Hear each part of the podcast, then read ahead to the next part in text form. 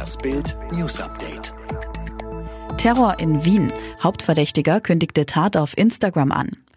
Sicherheitsbehörden untersuchen derzeit, ob ein Schütze in Wien seine Tat zuvor auf Instagram angekündigt hat. Nach Bildinformationen wird von den Sicherheitsbehörden geprüft, ob der mittlerweile geschlossene Instagram-Account eines Dschihadisten aus Wien jenen Attentäter zeigt, der mit einem Sturmgewehr auf mehrere Menschen schoss. Laut Ermittlern gilt dies als wahrscheinlich.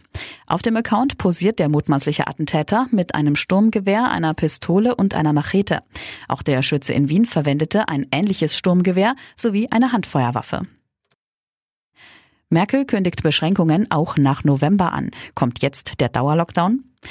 Eigentlich sollte der neue Lockdown in Deutschland bis Ende November befristet sein. So stand es wörtlich im Beschluss der Ministerpräsidenten mit der Kanzlerin vom vergangenen Mittwoch.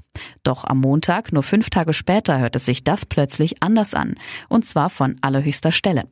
Bundeskanzlerin Angela Merkel trat überraschend vor die Presse und äußerte sich angesichts der rasant steigenden Infektionszahlen weitaus vorsichtiger. Wir werden zumindest politisch alles versuchen, sagte sie, um die Schließungen auf November zu begrenzen. Erdmännchenpärchen und Skelett. Bild enthüllt drei Masked Singer. Sie dürfen nur mit Masken das Hotel verlassen, sitzen bewacht in Kabinen. Ihre Namen sind streng geheim. Bis heute. Bild verrät, welche drei Kandidaten sich bei der Pro7 Erfolgsshow Masked Singer verstecken.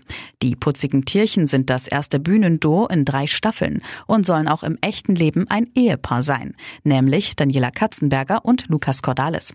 Beim Skelett soll es sich um Sängerin Sarah Lombardi handeln. Die Ex-DSDS-Kandidatin wohnt in Köln, ein Heimvorteil. Ich bin kein Verschwörungstheoretiker, die Wendlerwende.